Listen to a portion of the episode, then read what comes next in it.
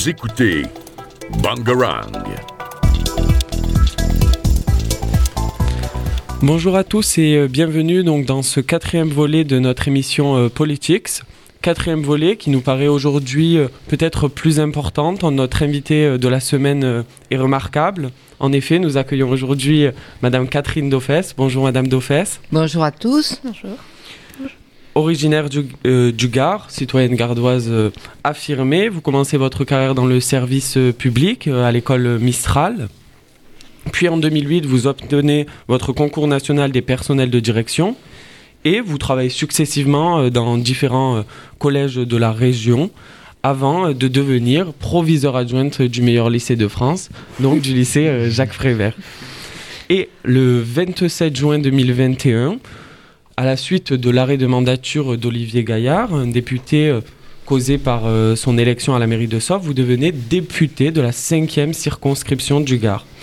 Ce parcours fait de fortune, mais aussi de détermination, force à l'admiration et, euh, le, voilà, le symptôme, le résultat euh, d'une, détermination effrénée et d'un engagement euh, pour le service public.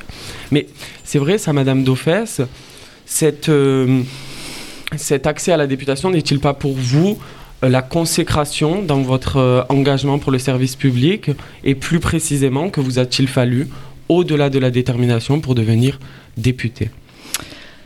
Euh, merci donc pour l'introduction et puis euh, le résumé de, mon parcours. Donc mon engagement auprès du service public est un fait depuis toujours. Il faut savoir que de par mes origines, je suis d'une famille d'enseignants. Euh, mes parents, mes grands-parents, mes arrière-grands-parents. Euh, j'ai été élevée euh, dans ce sens du service public, de l'école de la République, des valeurs qu'elle porte et aussi dans mon intérêt grandissant pour, pour la politique parce que j'estime que la politique, en fait, elle gère notre quotidien. Par exemple, on est dans ce lycée, il faut pas oublier que c'est la région qui a construit le lycée, donc c'est un service public. Euh, les profs qui sont là, qui sont là pour vous servir, pour vous élever, parce qu'un élève il est là pour s'élever. Euh, c'est aussi euh, l'État qui donc finance les, les, enseignants que vous avez depuis votre plus jeune âge, depuis l'école maternelle, et que le service public dans un État fait que ça fonctionne, que voilà, les choses avancent et euh, c'est très important de se placer au niveau du service public et de s'engager dans le service public. Après, mon engagement en politique est dû à un intérêt que je porte à la chose et euh, j'ai un parcours politique qui fait que j'ai toujours été euh, encarté dans un parti depuis 1981. Il faut pas oublier que j'ai eu 18 ans en 81. J'ai eu 18 ans en avril et j'ai voté en 81 pour l'élection de François Mitterrand. Et j'ai pris conscience que euh, ça pouvait changer les choses. À l'époque, j'avais 18 ans et 81, c'est les radios libres de Mitterrand. Et pour nous, la jeunesse de l'époque, ça a été vraiment un événement. Et là, on prend conscience que, de par une élection, de par son bulletin de vote, les choses de la, de la vie quotidienne peuvent changer. Après ça, euh, voilà, euh, j'ai toujours eu un engagement politique. Oui, voilà, donc euh, vous marquez en fait euh, votre intérêt euh, depuis presque votre plus jeune âge, ou en tout cas depuis votre accès à la citoyenneté complète, entre guillemets. Et ce rôle de député, il vous permet en fait aussi de prendre des décisions qui vous paraissent importantes pour la collectivité, ou en tout cas pour le Gard. Et justement, ici, pour vous, quelles sont les priorités en tant que voilà, député gardoise lorsque vous montez à l'Assemblée? Qu'est-ce que vous voulez absolument représenter? Alors, il faut savoir que député, euh, sa mission première, c'est le rôle législatif, c'est-à-dire qu'on est invité à voter les lois. Donc, il y a deux types de lois. Il y a les projets de loi qui sont portés par le gouvernement, par le Conseil des ministres, proposés au Parlement et qu'on vote. Et les députés peuvent euh, faire aussi des propositions de loi. Donc, euh, il y a les lois, elles émanent de, au départ de deux, il y a le pouvoir législatif, c'est l'ensemble des députés, ils peuvent faire des propositions de loi, et le pouvoir exécutif, c'est le président de la République, le Premier ministre, le Conseil des ministres, eux, ils proposent des propositions de loi. Donc déjà, j'ai un vote. Mon vote, il n'est qu'un vote sur 577 députés qu'on est. Donc là, on se prononce pour, contre ou abstention. On a la liberté de vote. Et ensuite, notre rôle, c'est au niveau du département, je rencontre les maires, les mairies, les citoyens, et je fais remonter les problèmes, je pose des questions au ministre, au ministère, soit écrites, soit orales, soit je demande des rendez-vous. Alors, pour vous donner un exemple, la semaine dernière, je suis allée à l'Égual, puisque l'Égual, c'est le sommet de la cinquième circonscription. Donc j'ai rencontré les météorologues de la station du Mont-Égual qui m'ont informé qu'il y avait un désengagement euh, de Météo France au niveau de la présence humaine sur euh, la station météo du Mont-Égual. Et ensuite, euh, le directeur de la station Altier-Égual, qui a une petite station de ski et estivale, m'a signalé que les normes et la charte du parc national des Cévennes étaient un développement euh, à l'activité économique de cette station Altier-Goual qui profite pourtant à tous les gens du Gard, de l'Hérault et de la région. Suite à ces problématiques, j'ai pris rendez-vous avec le ministère de l'Environnement, la ministre Barbara Pompili, où je vais aller en rendez-vous accompagné euh, de la directrice de la station euh, de l'Égual, de Météo France, et ensuite avec le directeur de la station Altier-Égual, pour essayer de faire avancer les choses et de trouver euh, voilà, un cheminement d'avancer sur les problématiques. D'accord. Ça, c'est un exemple. Oui, vous jouez en fait un peu le rôle, de... c'est ça en fait, le rôle d'intermédiaire entre les populations et le pouvoir. Mais vous parliez tout à l'heure que vous représentiez un 577e, entre guillemets, euh, du pouvoir euh, législatif. Mais est-ce que lorsque vous êtes à l'Assemblée, vous sentez une différence entre des députés, euh, de la, par exemple des députés qui ont assez influents. Je pense à Jean-Luc Mélenchon, Marine Le Pen, des députés qui sont à la tête de partis ou qui sont même présidents de partis à l'Assemblée Président de groupe, de groupe à l'Assemblée nationale, pardon. Est-ce que vous sentiez une vous sentez pardon une différence entre des députés simplement en quelque sorte provinciaux, euh, individuels et les députés euh, plus influents? Alors tous les députés sont provinciaux parce que euh, tout, chaque député représente environ 100 000 habitants euh, d'une circonscription de tout le territoire. Donc au niveau du mot provincial, euh, tous les députés sont provinciaux. Après, il y a ce qu'on appelle des ténors à l'Assemblée c'est-à-dire des députés qui sont là depuis longtemps, qui sont présidents de groupe et qui ont, euh, au niveau de leur, euh, leur facilité oratoire, quand même, euh, voilà, une aisance et un poids plus important que d'autres. il est évident que Jean-Luc Mélenchon, par exemple, est un orateur exceptionnel. Quand il prend la parole dans l'hémicycle, tout le monde écoute parce qu'il a une capacité au niveau de son oral qui capte l'attention, de son argumentaire, euh, qui est importante. Marine Le Pen, depuis le 27 juin que je siège, je ne l'ai jamais entendue. Jamais. elle n'a jamais pris la parole. Et après, il y a des députés euh, que je dirais lambda comme moi, hein, euh, où on est quand même globalement voilà la majorité des députés qui sont là pour défendre leur territoire, euh, qui n'ont pas euh, des années d'expérience euh, au niveau du siège dans l'hémicycle, mais où on prépare nos, discours, on arrive à prendre la parole, bien sûr. Après, les présidents de groupe sont quand même identifiés comme des leaders dans leur groupe, puisqu'ils ont la présidence du groupe, et donc on y met les meilleurs au niveau de la présidence du groupe. Et quand on est dans l'hémicycle, il y a un temps de parole pour chaque groupe. C'est-à-dire qu'au niveau de la démocratie, euh, il y a euh, un nombre défini de députés par groupe qui sont autorisés à prendre la parole. Tout le monde a droit à la parole dans l'hémicycle. Oui, et euh, vous parlez là juste avant de voilà cette idée donc que nous avions voilà différents députés et que même pour vous vous aviez voilà un vote qui est absolument libre. Mais étant donné que vous faites partie d'un un parti politique, en l'occurrence La République en marche. Est-ce que vous subissez, entre guillemets, parfois euh, des restrictions sur votre libre arbitre et euh, de temps en temps un vote euh, dit de parti, entre guillemets, où on suit la majorité?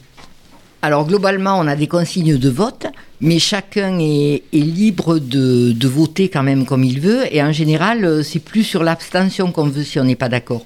Par exemple, la semaine dernière, moi, j'étais pas présente dans l'hémicycle il y a eu le vote pour euh, l'allocation d'handicapés euh, pour qu'elle soit déconjugalisée. C'est-à-dire que euh, normalement, la location pour adulte handicapé, elle est d'une certaine somme. Et si cet adulte handicapé est marié, la location est amoindrie puisque, en fait, on considère les revenus du couple. Et moi, je trouve que par rapport à l'émancipation de la personne, je me serais abstenue. C'est-à-dire que moi, je pense qu'une allocation pour un adulte handicapé, qu'il soit marié ou pas, il faut la lui donner en entier. C'est comme moi, euh, ben, on me dit, euh, vous êtes marié, ben, vous avez que la moitié de votre salaire. Je trouve ça euh, pas cohérent. Donc le groupe avait demandé de voter pour, parce que c'est pour des questions budgétaires, parce que l'allocation la, d'adultes handicapés a été augmentée et qu'effectivement ça permet de faire des économies budgétaires, de la donner qu'à moitié si la personne vit en couple. Hein, c'est comme quand on fait une déclaration d'impôt, si on est célibataire ou en couple, c'est pas pareil. Mais sur le plan de l'éthique, je me serais abstenue, mais on m'aurait rien dit. Voilà, on a le droit euh, de. D'accord. D'accord. Euh, je t'en prie. D'accord. Merci. Euh, c'est là vous parlez éventuellement peut-être du sujet du sexisme. Quels sont les ou des hum, des habitudes que l'on a dans une France un peu qui, qui peut conserver parfois comme ça des hum, peut-être des préjugés presque euh, enfin des, des habitudes comme ça que l'on a de considérer la femme différemment euh, selon qu'elle soit célibataire ou en couple. Euh, quels sont les sujets qui vous tiennent à cœur Visiblement la place de la femme et son émancipation, peut-être l'écologie. Quels sont les sujets que vous tenez particulièrement à défendre? Alors, les sujets qui me tiennent à cœur, ben, c'est le sujet de l'école, de l'éducation et la laïcité. Ça, c'est sur le plan euh, global. Après, sur les adultes handicapés, c'est pas forcément qu'une femme, ça peut être un, homme aussi. Hein. Euh, L'allocation mm. d'adultes handicapés, c'est pas forcément sur le, plan euh, du féminisme hein, que je parlais. Mm. Parce que des fois, il y a des adultes handicapés qui sont des hommes et. D'accord mm justement, ressentez-vous une inégalité du fait d'être une femme dans l'Assemblée? J'ai regardé une petite euh, émission, entre guillemets, sur Brut, où justement la ministre des, pardon, de la Transition écologique, Barbara Pompili, se faisait appeler Madame le député par Monsieur Julien Aubert, euh, justement euh, député des Républicains. Elle, elle, a, elle a donc demandé à la présidente d'être appelée Madame la ministre. Elle a déclaré clairement Je demande de manière très claire à être appelée Madame la ministre si monsieur le député ne respecte pas cela, il sera appelé madame la rapporteure. Ce à quoi madame la, présidente a répondu que c'était une provocation. Or, la loi, depuis 1994, vise à l'utilisation des pronoms féminins. Qu'en pensez-vous? Oui, moi j'étais pas présente dans l'hémicycle quand ça s'est passé, euh, donc euh, personnellement moi j'ai jamais ressenti euh, de sexisme. Euh, je trouve que effectivement, oui, euh, on doit dire Madame la députée, euh, mais c'est la même chose pour les chefs d'établissement. avant, on disait Madame le proviseur. après, c'est passé, et moi, ça m'a jamais choqué. Et d'ailleurs, moi, je signais proviseur adjoint parce que je trouve que proviseur, personnellement, je trouve que c'était pas pas terrible. Pour principal de collège et principal ça passe mieux. Mais moi, je signais toujours proviseur de proviseur de collège. Après, euh, voilà, c'est des détails euh, euh, voilà, auxquels on est plus ou moins sensible. Personnellement, moi, si on m'appelle Madame le député, ça, ne me gêne pas forcément, quoi. Mais j'entends très bien que voilà qu'on exige Madame la ministre. Voilà. Très bien. du coup, vous avez parlé de votre vie à l'Assemblée et du fait que vous n'étiez pas présente tout le temps, évidemment. Euh, dans l'hémicycle, mais est-ce que du coup vous pourriez nous expliquer comment s'organise votre vie quotidienne en tant que député dans l'Assemblée? Alors en fait, euh, ce qui, ce qui se passe, c'est qu'un député, il doit être à l'Assemblée nationale et sur le territoire. Donc, euh, je monte à Paris, moi, tous les lundis soirs. le, le, mardi matin, j'ai la réunion du groupe politique à 10h30. Ensuite, euh, le mardi après-midi, il y a les questions au gouvernement où tous les députés posent des questions au ministre présent. Le mardi soir, j'ai la réunion de la commission de la défense, puisque je siège à la commission de la défense. Le mardi après souper, il y a l'hémicycle. Le mercredi matin, j'ai commission de la défense. Le mercredi après-midi, il y a l'hémicycle. Et je redescends le mercredi soir pour être en circonscription sur le terrain dans les communes. Par exemple, hier, j'étais à Bessèges. Euh, je, fais le tour de la circonscription qui est très vaste puisque c'est la plus, la plus grande en superficie du Gard. Et une semaine sur trois, je suis de permanence d'hémicycle du lundi après-midi au vendredi soir. Et la semaine qui vient, je suis de permanence. Je vais monter lundi matin et on doit siéger même le samedi et le dimanche. Donc je vais faire dix jours d'affilée euh, sur Paris dans l'hémicycle.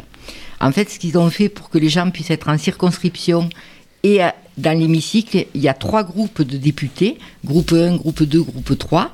Et euh, il y a un groupe de permanence dans l'hémicycle qui doit siéger toute la semaine, toutes les trois semaines, pour pouvoir permettre de libérer du temps, mais euh, pour que les gens soient présents en circonscription aussi.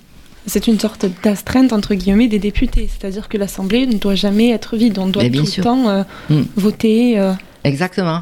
Et ensuite, euh, on a un système d'alerte. euh, par exemple, euh, j'étais moi mardi à Paris, j'étais en commission le matin. oui, j'étais en commission de la défense et on a reçu un SMS veuillez rejoindre l'hémicycle parce qu'on est minoritaire. Donc on a tous quitté les commissions, on a couru dans l'hémicycle parce que euh, voilà notre groupe politique nous a appelés parce qu'on était mi- minoritaire pour que sur le vote euh, on retrouve la majorité. Et ça, c'est tous les groupes hein, qui le font. Est-ce que vous pourriez nous expliquer comment vous préparez euh, une prise de parole ou euh, un projet à l'hémicycle? Alors une prise de parole, euh, ça s'appelle les questions au gouvernement. Il faut savoir qu'on a un temps limité de deux minutes pour poser la question, que si on dépasse le- les deux minutes, le président tape sur le micro pour nous dire que c'est fini. Donc on prépare à l'écrit. Donc la première question que j'ai posée, c'est assez impressionnant, assez émouvant de prendre la parole dans l'hémicycle. J'ai un écrit que j'avais préparé et euh, oralement, euh, je l'ai répété plusieurs fois comme euh, une révision pour l'oral du bac. hein. Exactement pareil parce que c'était ma première prise de parole. Ça, c'est sur le format question au gouvernement. C'est-à-dire question au gouvernement, on prépare la question, on la, elle dure deux minutes et le ministre nous répond pendant deux minutes. C'est le mardi après-midi ce format-là. Les ministres reçoivent les questions des députés le mardi matin pour pouvoir préparer les réponses parce que le champ de questions est très vaste et euh, leur cabinet prépare des réponses techniques. Elles sont envoyées au ministère le mardi matin avant midi et le ministre nous répond. Et là, c'est un échange qui est formaté. C'est-à-dire qu'il y a deux minutes de questions du député, deux minutes de réponse du ministre. C'est formaté. C'est le mardi après-midi, les QAG. Et ensuite, sur euh, les textes de loi, il y a un débat spontané les autres jours dans l'hémicycle. Et là, on lève la main et le président nous donne la parole de façon spontanée. Il y a eu un débat euh, sur le nouveau statut des directeurs d'école il y a deux semaines. Donc, euh, il y avait un projet de loi. La commission des lois avait travaillé dessus avec un rapporteur, celui qui rapporte euh, tout le travail fait en commission, jusqu'à présenter le texte dans l'hémicycle. Et là, à ce moment-là, il y a débat sur des amendements, sur des propositions. On lève la main et le président euh, de l'Assemblée nous donne la parole spontanément. Et là, sur les directeurs d'école, comme c'était un sujet que je connaissais particulièrement bien, je suis intervenu, j'ai levé la main sur une parole spontanée, avec des députés de l'opposition qui m'ont répondu. Il y a une conversation et qui est réglée par le président euh, de l'Assemblée nationale. Euh, Vous parliez aussi de euh, votre accès à la commission de la défense. Est-ce que vous pouvez euh, détailler ce que vous y faites et quel est son intérêt? Alors, la commission de la défense, en fait, c'est surtout des auditions. Pour le moment, j'ai participé surtout à des auditions. Donc, par exemple, vous avez entendu parler dans la presse de la vente cassée des sous-marins à l'Australie. Euh, ça a fait quand même euh, beaucoup d'articles de, presse euh, au journal télévisé. Donc, on a auditionné sur ce sujet, mais les auditions ont lieu à huis clos. C'est-à-dire qu'il y a un grand écran où il y a marqué huis clos. Quand on arrive à l'audition, il y a des petits coffres à l'extérieur. On pose euh, son portable. On a une clé en couleur. On ferme euh, le coffre avec une clé en couleur et on pose sa clé devant son pupitre pour bien montrer qu'on n'a rien pour enregistrer. Donc dans ce cadre-là, on a auditionné le PDG de Naval Group, celui qui devait construire les sous-marins vendus à l'Australie, Florence Parly, la ministre de la Défense, et Jean- Jean-Yves Le Drian, le ministre des Affaires étrangères. Et ces auditions-là ayant lieu à huis clos, je ne peux pas vous dire ce qui a été dit, et bien évidemment. Mais euh, c'est le regard, en fait, euh, quand il y a un problème euh, au niveau de la nation, le Parlement, les députés qui sont les représentants du peuple, demandent globalement des explications aux acteurs pour savoir euh, vraiment ce qui s'est passé. Euh, c'est le droit de regard du Parlement d'auditionner, c'est à la demande du Parlement qu'on fait venir, euh, quand il y a un souci, euh, les acteurs d'une problématique pour les auditionner. Et ça peut même aller jusqu'à une commission d'enquête. Et euh, est-ce que vous pouvez donc, euh, par exemple, euh, demander des comptes, entre guillemets, à des personnes extérieures C'est-à-dire là, vous avez parlé de certains ministres, mais est-ce que vous pouvez oui, aussi... le PDG de Naval Group. Là, on a auditionné le PDG de Naval Group, qui n'a rien à voir avec, qui n'est pas un élu. Hein, c'est un PDG d'une entreprise qui est venu nous parler et il fait un exposé, un propos liminaire, c'est-à-dire qu'il expose et après ça, on pose des questions. Mais même avec, euh, par exemple, des euh, ministres étrangers, c'est possible d'avoir Oui, bien sûr, bien sûr. Moi, j'ai jamais assisté à, j'ai jamais euh, reçu pour l'instant de ministre des étrangers, puisque je suis en poste que depuis le 27 juin. Mais oui, oui, bien sûr, ça arrive. Mais du coup, en parlant de l'affaire du coup sur les sous-marins, on peut vous faire remarquer qu'on a fait une émission justement dessus, et c'est une affaire qui a été quand même très médiatisée. Et du coup, qu'en est-il des journalistes à l'Assemblée nationale? Est-ce que vous sortez de l'hémicycle et vous vous faites interpellé par tous les journalistes qui arrivent et qui vous disent qu'est-ce qui s'est dit, comment ça s'est passé? C'est vraiment impressionnant ou? Alors donc les journalistes, euh, les il y a une tribune de presse dans l'hémicycle, c'est-à-dire que les journalistes assistent à la séance et à la sortie de la séance, dans la salle des colonnes, euh, il y a des micros tendus, des caméras et les journalistes interpellent tel ou tel député. Euh, pour faire un commentaire sur ce qui a été dit, sur la prise de position du député et ils sont présents euh, tout le temps. C'est un rôle euh, à temps complet et on voit que ça ne vous laisse pas du tout de répit, c'est un rythme. Voilà, pour l'instant, euh, vu que je suis quand même très jeune dans l'hémicycle, puisqu'arrivé récemment, il n'y a aucune télé qui s'est jetée sur moi pour m'interroger. à part nous, bien évidemment. Voilà, mais c'est un début et donc vous êtes la première interview que je réalise. Après, j'ai eu des interviews dans la presse locale euh, au niveau de Midi Libre, Objectif Gare, mais je n'ai jamais eu euh, d'interview radio. Vous êtes les premiers. Eh bien, c'est un honneur. Merci beaucoup d'être là avec nous. C'est un honneur pour moi surtout. Ah. Mais euh, vous parlez en fait de votre vie assez frénétique, très dynamique, vous n'avez pas de temps de repos, de répit. Mais est-ce que c'est pas aussi le fait que nous sommes en année électorale nous sommes quand même dans la course de la présidentielle et c'est un peu tous les regards qui sont euh, tendus vers euh, l'Assemblée, euh, vers le gouvernement, à se demander qu'est-ce qui va se passer. Et dans cette optique-là, quels sont les enjeux pour la majorité de cette élection présidentielle? Quels sont les principaux enjeux? On entend que les Français sont énormément intéressés par la question de la sécurité. Et c'est la première question dont ils veulent avoir des réponses. Mais est-ce que la majorité a d'autres questions qu'elle souhaite euh, aborder au cours de cette euh, présidentielle? Donc, euh, pour répondre au début de votre question, moi, les députés que j'ai rejoints là, donc au mois de juin, m'ont dit qu'au niveau du rythme, depuis le début de leur mandat, ce rythme, il a été aussi intense. Parce que au début d'un quinquennat, le gouvernement veut faire des réformes, donc il y a des textes de loi qui arrivent euh, à une cadence quand même importante. Donc un début de quinquennat, c'est exactement la même chose. Après, là, sur ce quinquennat-là, ils ont été freinés par la crise euh, sanitaire, puisque les députés ne siégeaient pas. Il y a eu beaucoup de, visioconférences. les députés étaient chez eux pendant le confinement. Et la crise sanitaire, globalement, a mobilisé toute l'énergie euh, du gouvernement et des parlementaires. Hein. Ça a été focalisé là-dessus. Et donc maintenant, on est, on va dire, globalement en sortie de crise. Donc, euh, ils reprennent les textes de loi qui étaient en cours. Et euh, la campagne électorale pour, euh, ne commence pas avant le 1er décembre. Nous, nos interventions sont comptées en campagne électorale à partir du 1er décembre. C'est-à-dire que là, tout ce qu'on fait, nos déclarations dans la presse, nos interviews, jusqu'au 30 novembre, c'est considéré comme notre activité normale. Et à partir du 1er décembre, tout est pris en compte comme si on était en campagne électorale. Voilà. Ça, c'est pour une première euh, partie euh, sur votre question. Donc, que ce soit un début de, mandat ou une fin de mandat, euh, c'est la même chose. Et les enjeux, bien sûr, nous, dans notre groupe de la majorité présidentielle, c'est la réélection du président de la République.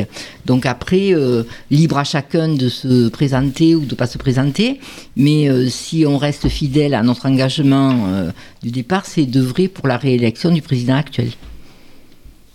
Donc par rapport euh, à cette campagne électorale, que pensez-vous être la priorité euh, donc euh, de cette nouvelle présidentielle? Donc plutôt l'écologie, la sécurité ou le contexte sanitaire. Donc vous en avez parlé en disant que la crise a donc mobilisé tout le, tout le gouvernement par rapport à ces questions et ces solutions qui ont été apportées ou sont en train d'être apportées. Donc est-ce que vous pouvez nous dire un peu pour vous quelle est la priorité en tout cas de cette nouvelle de ce nouveau quinquennat? Alors de toute façon, déjà, euh, le président de la République n'a pas déclaré qu'il était candidat pour l'instant. Pour l'instant, on ne sait pas s'il va être candidat ou pas. Malgré ce, euh, il, peut, on, enfin, on, ne connaît pas sa, réponse. La priorité de la campagne électorale, elle sera définie, c'est pas moi qui vais la définir.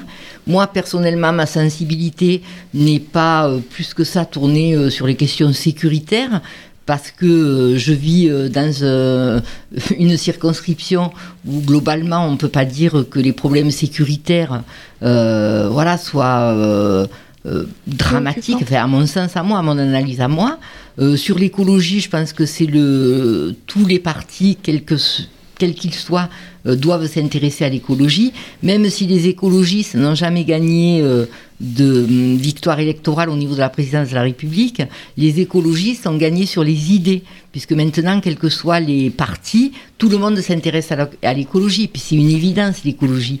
Voilà, euh, euh, la propreté de l'eau, la qualité de l'air, le réchauffement climatique. Euh, je pense que c'est très transversal au niveau de l'intérêt des gens qui font de la politique, les questions écologiques. Oui, et euh, justement, vous parlez donc de, de, votre but, votre objectif, la réélection euh, du président, même s'il n'est pas encore candidat, mais il serait quand même étonnant qu'il ne se représente pas, mais sait-on jamais. Mais à cette question, on voit depuis quelques semaines le polémiste Éric Zemmour monter dans les sondages et représenter une menace surtout pour la droite, tant il euh, fait varier le pourcentage et l'intention pour certains candidats, notamment Xavier Bertrand, Valérie Pécresse ou Marine Le Pen. Est-ce que pour vous, pour votre parti en tout cas, pas vous personnellement, euh, euh, Éric Zemmour représente une menace? Alors une menace, de toute façon on est en démocratie, donc euh, j'estime que tout le monde a le droit de s'exprimer, c'est la démocratie. Oui, menace au, sens, au sens de la réélection. Ah, du calcul électoral Oui. Euh, moi, j'ai pas une analyse euh, poussée jusque-là. Euh, en fait, moi, ce que je peux déplorer, comme je vous l'ai dit, mon premier vote, ça a été en 81 pour l'élection de François Mitterrand. Et donc, les souvenirs que j'ai des années 80, c'était que, quelle que soit la sensibilité politique, qu'on soit de droite, de gauche, du centre, on avait beaucoup d'hommes politiques du moins un certain nombre capables d'avoir le charisme et d'endosser euh, le costume de président de la République. Honnêtement, euh, moi j'ai connu une époque où, euh, après c'était le choix de chacun de voter pour un tel ou pour un tel, mais au niveau des partis politiques, leur leader, déjà le leader il s'imposait de lui-même, il n'y avait pas à faire des primaires, à trouver quel peut être le meilleur, le leader s'imposait de lui-même et il y avait quand même un choix. Enfin, je veux dire, euh, essayez de voir dans les livres d'histoire ou parlez-en avec votre prof d'histoire, euh, il y avait vraiment euh, des, des statures politiques. Moi, ce que je déplore aujourd'hui, c'est que globalement, euh, pour incarner la fonction de, enfin, le, voilà, de président de la République. Euh, regardez, euh, à droite, ils sont en train de déterminer avec un vote, je crois, le 4 décembre, qui c'est qui va être leur leader. Excusez-moi, mais c'est un peu que des gens, c'est que du réchauffé, moi que j'appelle. Hein. Des gens qui sont là depuis longtemps. Il n'y a pas d'élan nouveau, de souffle nouveau. Enfin, je veux dire, pour être président de la République, déjà, il faut quelqu'un de charismatique et il faut un programme. Donc moi, euh, sur la droite, je vois ni un leader qui s'impose, ni un programme qui nous est présenté. Euh, sur le Parti socialiste, c'est un petit peu la même chose. Euh, voilà. Alors c'est vrai que sur la France insoumise, il y a Jean-Luc Mélenchon et eux, ils ont un programme. donc ça, c'est bien.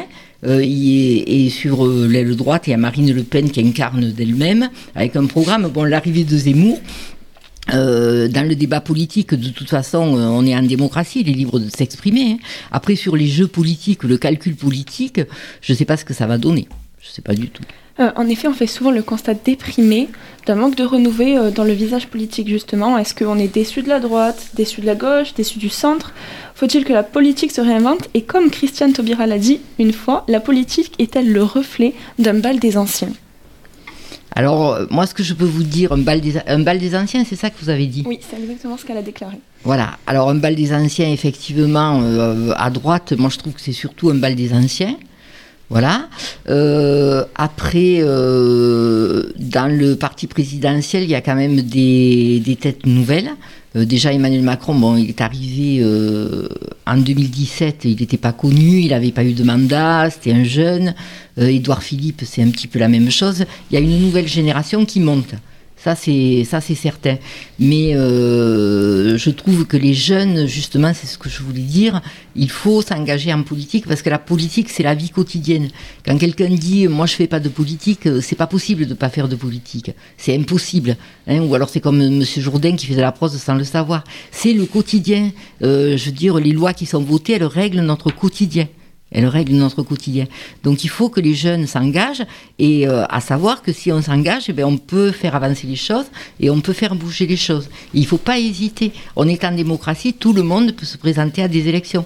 Vous, au niveau de votre lycée, délégué de classe, euh, délégué au conseil d'administration, à la vie lycéenne. Euh, voilà, engagez-vous à partir de 18 ans. Vous pouvez être sur une liste à des élections municipales, à des élections au niveau du département, de la région. Il ne faut pas hésiter. Il ne faut pas hésiter. Il faut pas laisser euh, la place aux autres. Hein. Oui, mais malgré ces discours, on voit que le taux d'abstention euh, chez les jeunes est record euh, et les élections régionales, les dernières élections, ont quand même été vraiment la marque de cela. On a eu un taux d'abstention record. Et toute la question pour tous les partis, je pense, et notamment le parti La République En Marche, qui, comme vous l'avez fait remarquer, est un parti plutôt jeune, plutôt nouveau. Comment intégrer les jeunes Parce que les discours sont bien, mais sur le terrain, il faut parvenir à rassembler les jeunes, à leur dire, euh, à avancer pour un projet commun. Comment faire?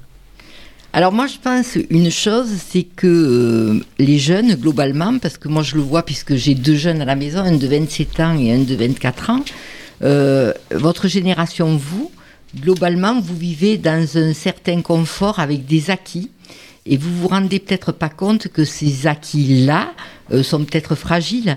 Et euh, je pense que quand il y a un problème dans la société, ça va un problème génère une mobilisation. Je veux dire, après la Seconde Guerre mondiale, tout le monde allait voter, tout le monde était engagé parce qu'on sortait d'une voilà d'une guerre, d'une crise, et il y avait beaucoup de choses à construire. Et euh, si vous regardez le paysage des partis politiques euh, après la Seconde Guerre mondiale, jusque dans les années 70, il y avait un engagement des jeunes important parce qu'on sortait, voilà, tout le monde s'était euh, globalement retroussé les manches, il fallait agir, il fallait faire quelque chose. Votre génération, euh, je sais que vous vous plaignez peut-être de certains problèmes, mais franchement, par rapport à la génération euh, de mes parents, euh, vous êtes quand même dans un certain confort et vous pensez peut-être que c'est les choses sont acquises définitivement, sans avoir conscience que ben, ça peut déraper un jour et qu'il faut se battre pour les acquis. Voilà. Et je pense que cette conscience-là, vous ne l'avez peut-être pas. Alors, je ne suis pas forcément d'accord euh, avec tout ce que vous venez de dire. Donc oui, sur le euh, fait qu'il y a besoin, enfin pas besoin, mais qu'après euh, une crise ou un événement majeur, forcément, les gens s'impliquent plus en politique et dans les questions de la vie quotidienne. Mais on a vu notamment pendant les confinements, donc beaucoup de jeunes ont pris la parole sur euh, diverses questions euh, d'actualité.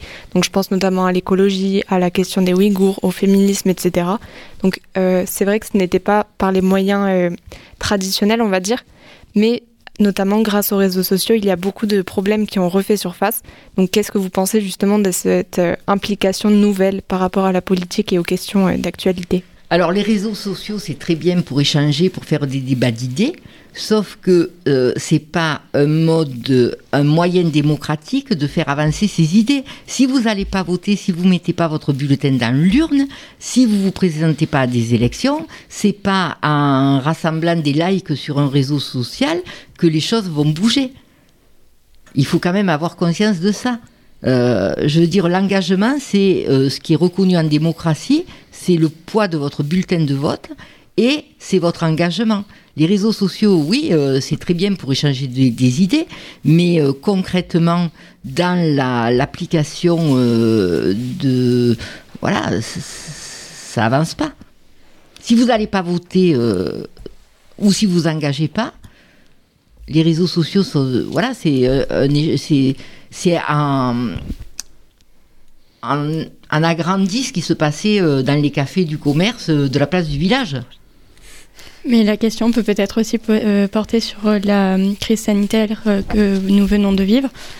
L'apercevez-vous plutôt comme une crise apte à créer cette mobilisation dont vous parlez par exemple après la Seconde Guerre mondiale, une mobilisation similaire? Ou voyez-vous plutôt un engourdissement, une lassitude euh, et où, la population est peut-être un peu déprimée et, ça, ça m'estime moins. Moi, je pense que la crise sanitaire, quand même, elle a fait prendre conscience euh, aux gens, euh, à tout le monde, hein, que déjà un simple virus peut arrêter la marche de la planète. Hein euh, et d'ailleurs, il y, a des gens qui, l'avaient émise, cette idée, bien avant que la crise arrive. Hein. Un simple virus euh, euh, voilà, peut se diffuser sur la planète, arrêter la marche de la planète. Donc, sur les questions écologiques, moi, je pense qu'il y a une prise de conscience. Sur la vie dans les grandes villes aussi, on a vu beaucoup de gens revenir dans des villes de province. J'étais dernièrement dans un petit village à côté de Saint-Hippolyte-du-Fort qui s'appelle Cross, un tout petit village au bord du Vidourle. Depuis la crise sanitaire, il y a 14 maisons qui ont été vendues à des urbains, des gens qui veulent revenir euh, dans un cadre de vie euh, euh, plus agréable, avec plus d'espace. Et j'ai rencontré euh, un historien euh, récemment qui est un, qui est un local qui s'appelle Patrick Cabanel et qui a écrit un livre sur les Cévennes au XXIe siècle où il dit que le luxe à venir, ça sera l'espace et que les Cévennes vont se repeupler au milieu du XXIe siècle parce que l'espace sera le vrai luxe. Et en plus maintenant avec euh, voilà la fibre internet qui se diffuse partout, on ne sera pas obligé d'habiter dans un centre-ville pour travailler. Oui, et, mais moi je suis assez d'accord avec Noémie, je, ne suis pas sûr de faire la même analyse sur euh, la question euh, qu'on évoque euh, ici, c'est-à-dire la question qu'on évoquait, pardon, la question des jeunes.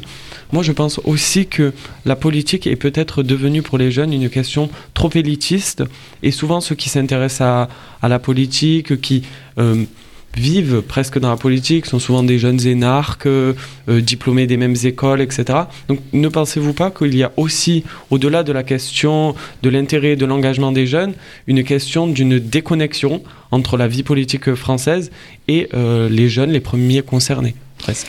Alors il y a deux choses. Les énarques dont vous parlez, souvent, ils sont dans les cabinets ministériels, c'est-à-dire ce sont des techniciens, ces gens-là. Euh, ce sont des techniciens qui, qui travaillent au service de la nation, qui sont dans des cabinets ministériels, dans des ministères, et qui éventuellement, pour beaucoup, s'engagent en politique. Mais à votre niveau, pour être conseiller municipal, maire, après se présenter euh, euh, à n'importe quelle élection, on n'a pas besoin d'avoir fait l'ENA.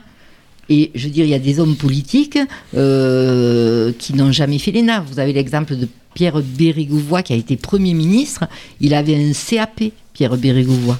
Hein. Tous n'ont pas fait l'ENA. Et seulement, il faut, aussi, vous, vous engager. Pas attendre qu'on vous appelle, qu'on vous tire par la main. Je veux dire, vous êtes une génération nouvelle. Euh, à vous aussi, euh, voilà, d'oser franchir le pas. Personnellement, j'ai pas fait l'ENA. Moi, je suis une simple institutrice au départ et voilà, je me suis engagée en politique euh, et je suis députée. Oui, oui, bien sûr. Puis il y a, une multitude d'exemples, mais c'est vrai que je trouve. Il faut pas s'auto-censurer. Oui, mais voilà. Il faut pas sauto Voilà, moi je pense que le message qu'il faut faire passer, c'est que tout citoyen, euh, la devise de la République, c'est liberté, égalité, fraternité. On est tous égaux et il faut pas s'auto-censurer. C'est pas parce qu'on n'a pas fait l'ENA, euh, voilà, euh, qu'on n'est pas capable d'avoir une bonne réflexion, d'agir pour le bien commun et euh, d'avoir une action positive. Hein euh, vous voyez ce que je veux dire C'est comme euh, à l'époque où il y avait encore les filières, il semblait que si on n'avait pas un bac et si on ne faisait pas le pass S, on allait gâcher sa vie. Non, voilà. C'est pas parce qu'on n'a pas fait un bac et le pass S qu'on gâche sa vie. C'est pas parce qu'on n'a pas fait l'ENA qu'on n'est pas capable d'agir pour le bien commun et pour, pour les, les concitoyens et pour apporter des idées nouvelles. Et pour vous, ce, désintérêt de, entre guillemets, des jeunes pour la politique, est-ce que c'est la conséquence d'autres distractions et incitations qu'ont les jeunes, notamment, bah, je pense aux réseaux sociaux qui sont un peu à double tranchant? C'est-à-dire que même si on reçoit beaucoup d'informations, on a tendance à peut-être passer trop de temps sur les réseaux sociaux, etc., et à moins s'intéresser aux questions globales de la politique Je pense que vous pouvez répondre plus, mieux que moi sur le sujet. Je pense que la réponse, c'est vous qui l'avez. Je sais pas. Je, moi, je ne sais pas. Ça, pose à, réflexion, forcément, mais je ne suis pas sûr que les jeunes soient dans un profond désintérêt de la politique. Je pense aussi qu'il y a eu des erreurs euh, au, plan national et des erreurs même des médias. Hein. On peut parler euh, du rôle des médias euh, dans la transmission des informations politiques, etc. Et je pense que même si les jeunes ont peut-être, comme tu le dis très bien Armand, eu des intérêts pour d'autres domaines, je ne pense pas que ce soit ça fondamentalement qui a pousser les jeunes à arrêter de s'intéresser à la politique. Je pense qu'au contraire, au plan national, on a eu des méthodes de, communication, des méthodes de, transmission de l'information aux jeunes qui n'ont pas été très bonnes. Et en l'occurrence, de plus en plus, on voit euh, les politiques qui euh, s'inclut dans les réseaux sociaux. Je pense notamment à TikTok, puisque c'est un peu le réseau social qui se développe ces dernières années. Que pensez-vous de cette manière de capter un autre public? Est-ce que vous pensez que TikTok, en l'occurrence, est euh, le nouveau média euh, Alors personnellement, moi je ne vais pas sur TikTok. comme disent mes enfants, je suis une vieille, moi je suis qu'à Facebook. Voilà. Donc, euh, moi, je pense que dans la mesure où les jeunes consultent euh, TikTok et plus que ne lisent Le Monde ou les grands euh, quotidiens, ben c'est normal que les politiques communiquent aussi comme ça pour essayer d'aller les chercher, d'aller les capter, manifester leur intérêt. Oui, oui, c'est forcément. Mais après, c'est vrai que voilà, des fois on est étonné de voir des personnalités aussi euh, grandes, entre guillemets, que le président de la République euh, se retrouver euh, sur TikTok. C'est étonnant, mais la communication, bien évidemment, est derrière tout cela. Peut-être une dernière question de la part de Carla. Au niveau des législatives, est-ce que vous comptez vous représenter?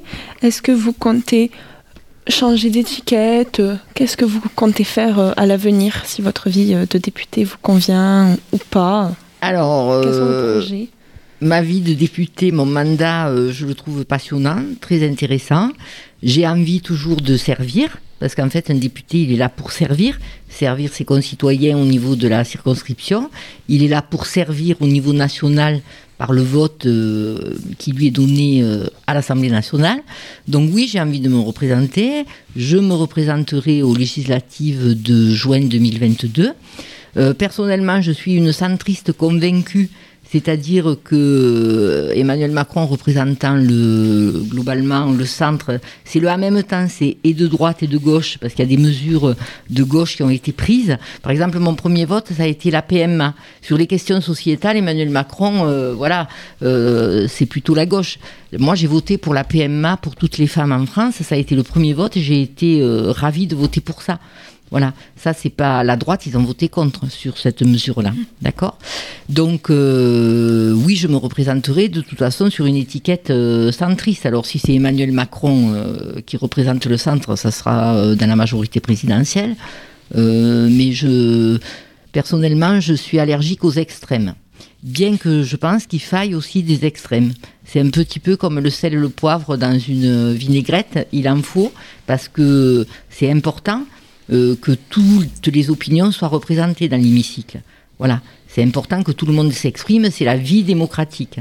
Mais ma sensibilité fait que je suis une centriste convaincue. Et vous vous euh, présenterez donc cette fois-ci en titulaire parce qu'on sait qu'au précédent législatif vous étiez euh, donc suppléante, d'où votre accès légèrement tardif. Et est-ce que vous allez plutôt ici vous présenter ben oui. en tant que titulaire? Et oui, oui, oui.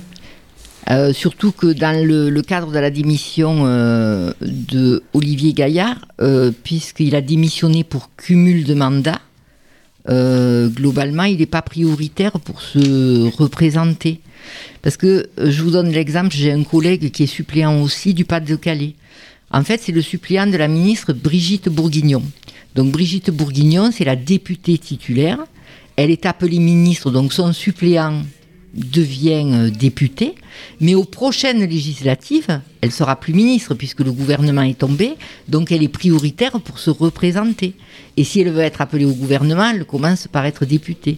Donc lui, il peut pas se représenter en tant que face à sa à la titulaire. Voilà. D'accord, merci pour On cette. avait une petite dernière question. On a vu que récemment le sujet de la peine de mort était revenu un petit peu sur la table et on a relevé des statistiques disant que un Français sur deux était favorable à la peine de mort. Est-ce que, euh, est-ce que cette abolition, du coup, euh, quel est votre avis plutôt euh, Alors, euh, j'ai eu le privilège de rencontrer euh, Badinter, puisque Richard Ferrand, le président de l'Assemblée nationale, a fait venir euh, Robert Badinter à l'Assemblée nationale pour célébrer les 40 ans de l'abolition de la peine de mort. Donc il est rentré dans la salle. Moi j'en avais des frissons tellement que pour moi c'est une légende vivante, Robert Badinter. Donc euh, quand il a fait voter en 81 l'abolition de la peine de mort, il y avait 65% des Français qui étaient favorables à la peine de mort, qui étaient pour la peine de mort. Robert Badinter donc est arrivé à faire voter la loi pour abolir la peine de mort. Et là, ce qui était très intéressant, c'est qu'ils ont fait venir euh, un député de droite dont le parti était euh, contre l'abolition de la peine de mort. Et ce député nous a raconté, il a 90 ans, il a l'âge de Robert Badinter, qu'à l'époque, il y a 16 députés de l'opposition de droite qui ont voté pour l'abolition de la peine de mort avec le groupe majoritaire à l'époque de gauche. Et ils nous ont expliqué, enfin, ce député-là a expliqué que lui, il était de droite, mais de la droite chrétienne, catholique. Euh, voilà, le profil de, de la personne de droite catholique. Et que pour lui, euh, très croyant, il était écrit dans la Bible, tu ne tueras point. Et qu'à partir de là, il a voté pour l'abolition de la peine de mort et qui s'est fait conspuer par son groupe politique, son groupe de droite. Et ils ont été 16 à ce moment-là. Et en fait, l'avenir leur a donné raison. Et il faut savoir que le président Chirac, donc l'abolition de la peine de mort, c'est en 81. Et le président Chirac a fait inscrire, graver dans la Constitution que la peine de mort était abolie en France, que la peine de mort n'existait pas en France. Et ça, c'est gravé dans la Constitution, ça c'est Chirac qui l'a rajouté. Donc la peine de mort ne peut pas être rétablie en France, c'est pas possible. C'est pas possible. Et alors votre chiffre de 1 sur 2, je, pense pas, moi c'est pas les chiffres que j'avais. Mais c'est vrai que c'est c'est comme pour toutes les lois sociétales, hein, c'est comme pour l'IVG. Euh, on entend dire aux États-Unis, en France, qu'il y a des gens qui veulent supprimer le droit à l'IVG, euh, mais de toute façon la peine de mort ne reviendra pas en France, ça c'est certain. Oui, et c'est d'ailleurs euh, plutôt une, une bonne avancée. On est bien d'accord et notre question ne se portait en aucun cas sur, euh, pour soutenir euh, l'abolition de la peine Non, mais de je mort. comprends bien. Euh, je crois que c'est tout pour les questions. On vous remercie grandement, euh, Madame Dauphès, d'avoir pris du temps pour répondre à nos questions avec voilà, une, une clairvoyance sans doute sur le monde politique que nous n'avons pas. Et en plus de cela, une, euh, voilà, une acceptation de toutes nos questions, ce qui euh, de nos jours est remarquable. Merci à vous tous euh, aussi pour vos questions. Et on se retrouve la semaine prochaine.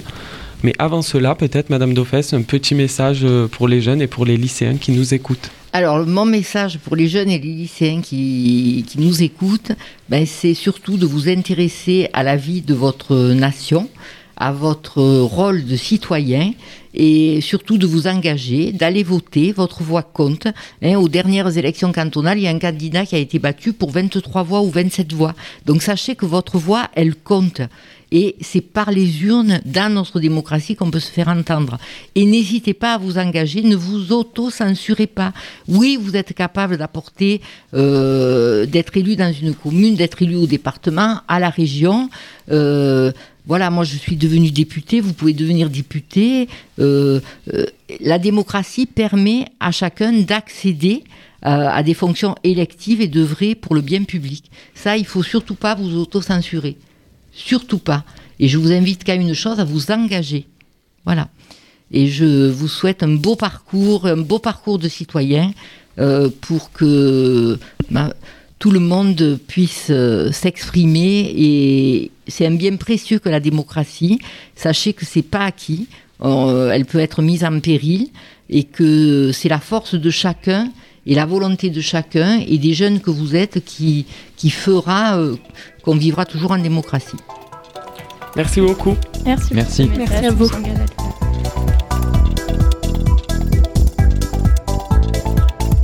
Vous écoutez Bangarang.